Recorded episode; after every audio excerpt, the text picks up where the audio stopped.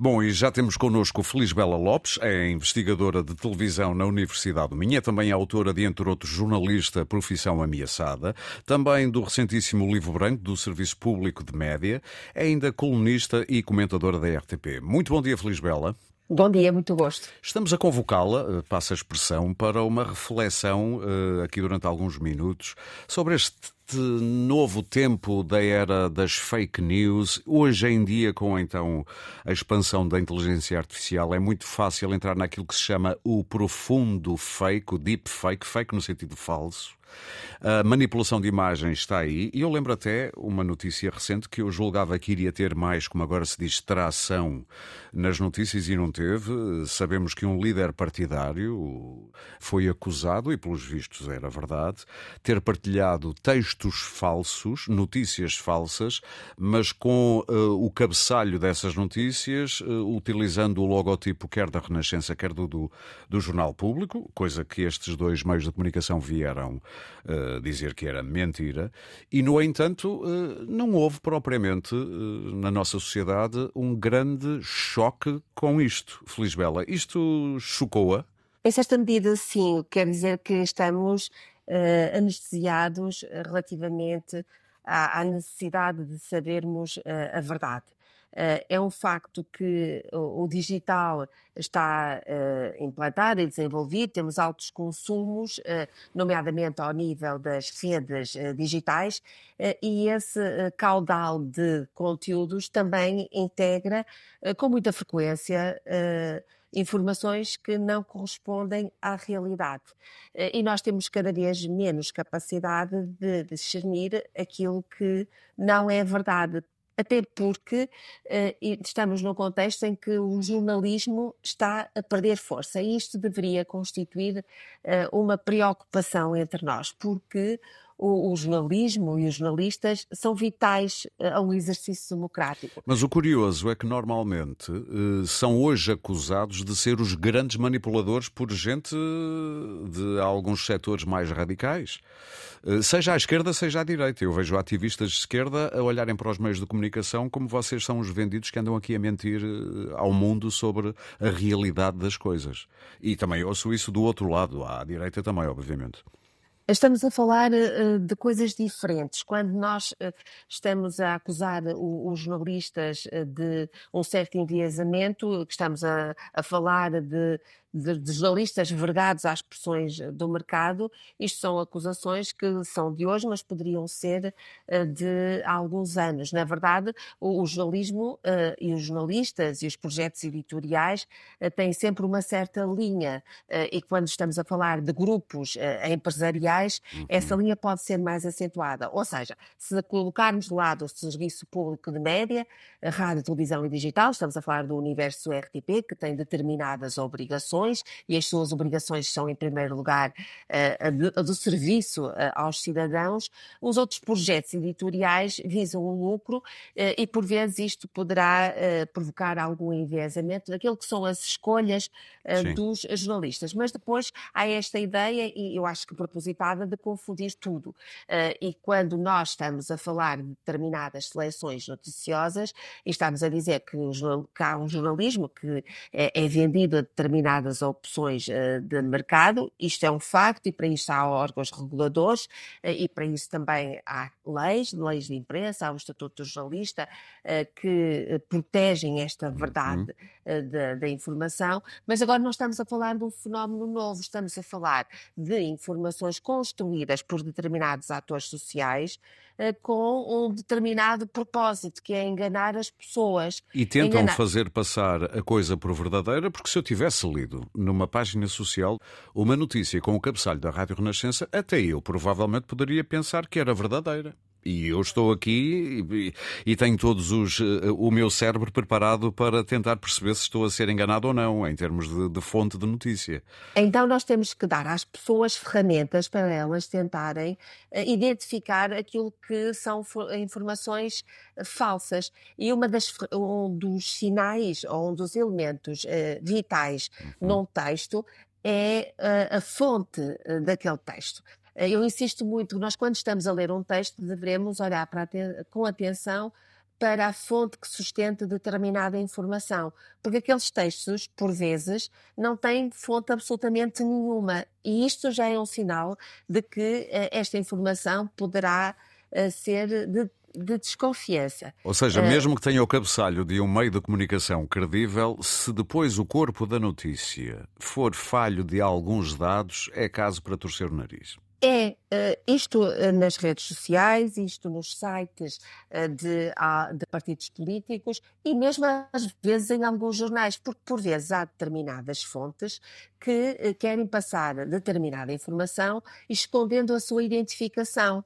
Uh, fonte próxima de uh, sob determinado jornal junto de fontes geralmente bem informadas isso isso requer sempre muita precaução na leitura daquilo que é dito uhum. porque às vezes lança-se determinada informação ou para enganar e isto é, é condenável ou então para medir a reação da opinião pública. E há determinados políticos que são profissionais uh, nesse tipo eh, de informação. Não é mentira aquilo que é. É uma é forma de atirar o barro à parede e ver como é que é a reação? É, por vezes uh, Belém quer saber como, como São Bento reage, São Bento quer saber como Belém reage. sim, e sim. o fim de semana é pródigo neste tipo uh, de, de recados uh, que são dados através da informação. Lá está, não é um fenómeno novo. Isto acontece há anos que assim, há determinados profissionais das fontes de informação que são peritos em lançar claro. estes conteúdos. Mas, Felizbela, Mas... num tempo em que todos nós podemos ser repórteres com o nosso telemóvel, isto é complicado. É, é muito complicado, particularmente quando também estamos a falar de jovens uh, que têm acesso a um telemóvel e podem também eles manipular a informação e serem manipulados, porque são uh, consumidores em alta uhum. intensidade uh, desses conteúdos. E esses, sim, muito acríticos, uh, porque também não possuem ferramentas para ler, como deve ser, uh, aquilo que lhes chega através das redes sociais. Daí, deixe-me dizer-lhe que há necessidade da escola incorporar, de facto, uma leitura crítica das redes sociais Uh, e, do, e, dos média uh, em geral. Nós devemos uh, ensinar, ajudar as nossas crianças, os, no, os nossos jovens a lerem criticamente uh, aquilo que se passa, o país, a sua cidade, a sua junta de freguesia, claro. o seu país Feliz e Bela. o mundo. Nós vamos fazer aqui uma pequena pausa musical, já voltamos a falar. Estamos aqui a tentar refletir sobre este tempo de manipulação de imagens, de informação na era do chamado deepfake, a falsidade profunda, com a Feliz Bela Lopes. Voltamos já daqui a pouco.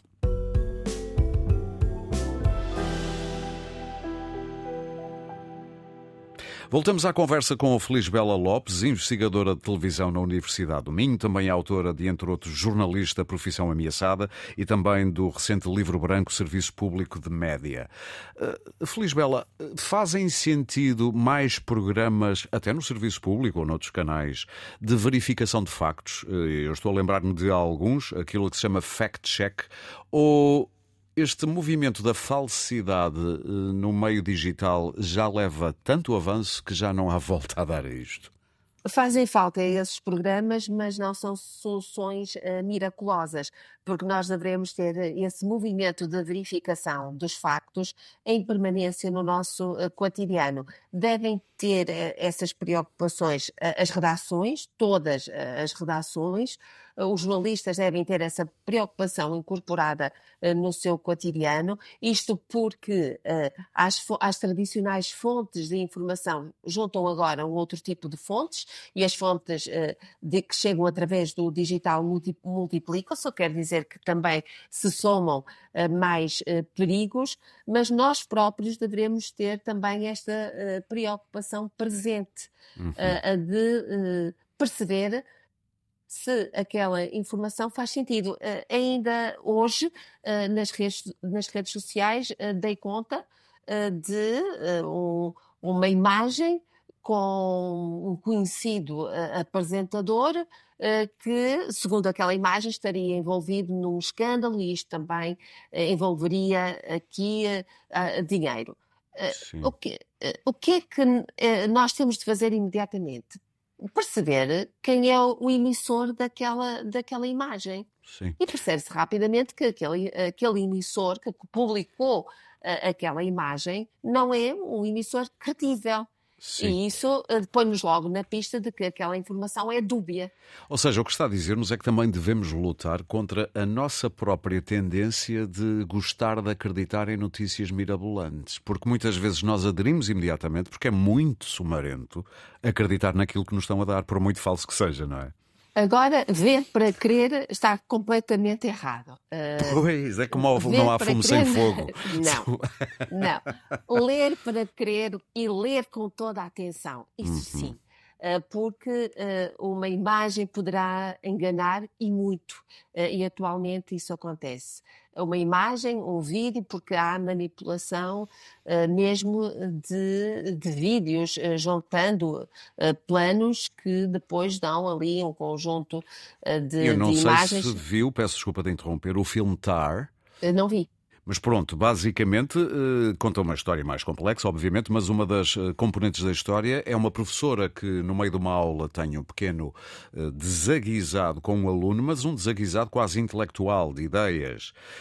só que ele filma e depois edita o, o, o, vídeo de tal maneira que ela é praticamente, como se diz, cancelada por causa de uma edição manhosa do vídeo, porque se víssemos o vídeo todo, percebíamos que a coisa não tinha sido exatamente assim. E hoje isso era o que eu lhe dizia há pouco, todos todos temos um telemóvel, capacidade de editar as imagens que gravamos e é possível vender uma história deturpadíssima. Exatamente. Como verdadeira, não é? Exatamente, todos nós estamos muito vulneráveis a essas gravações, porque eh, não conseguimos controlar aquilo que é filmado, as imagens que são captadas eh, de nós próprios e, pior ainda, aquilo que depois fazem com essas imagens, com esses sons. Uh, portanto, há de facto aqui um perigo que está muito presente no nosso cotidiano que nós não poderemos controlar mas poderemos controlar aquilo que, que vemos uhum. uh, e aquilo de que gostamos uh, e aquilo que reproduzimos uh, em termos de, de, conversação no nosso dia a dia. Por isso nós somos muito responsáveis. Por isso há aqui, de facto, uma ética mais exigente uh, que nós devemos ter no nosso Sim. cotidiano quando nós reproduzimos as realidades uh, com Quando partilhamos estas coisas, devemos pensar é. duas vezes antes de o fazer. Diria que os efeitos para a nossa vivência em sociedade disto de a qualquer ponto já não acreditamos em nada nem em ninguém. Este problema com a verdade, com a confiança, porque para, para uma sociedade ter alguma coerência e, e ser de algum modo algo saudável, é preciso termos um grau mínimo de confiança. E o que me parece é que este meio de desconfiança permanente é, assusta-me, confesso. Eh, eu acho que acreditamos uh, em tudo. Uh, acho que vivemos intensamente tudo. Repare, nós. Para grande parte de nós que, que, está nas redes sociais, deixou de haver fronteiras entre vida pública, vida privada e vida íntima. Nós Com o nosso acesso, beneplácito. Exato, nós temos mais, é? acesso, uh, e digo uh, particularmente algo incomod, muito incomodada às férias eh, de, de, quem mal conhecemos. Eu conheço. Mas só temos acesso ao lado bonito e bom. Sim.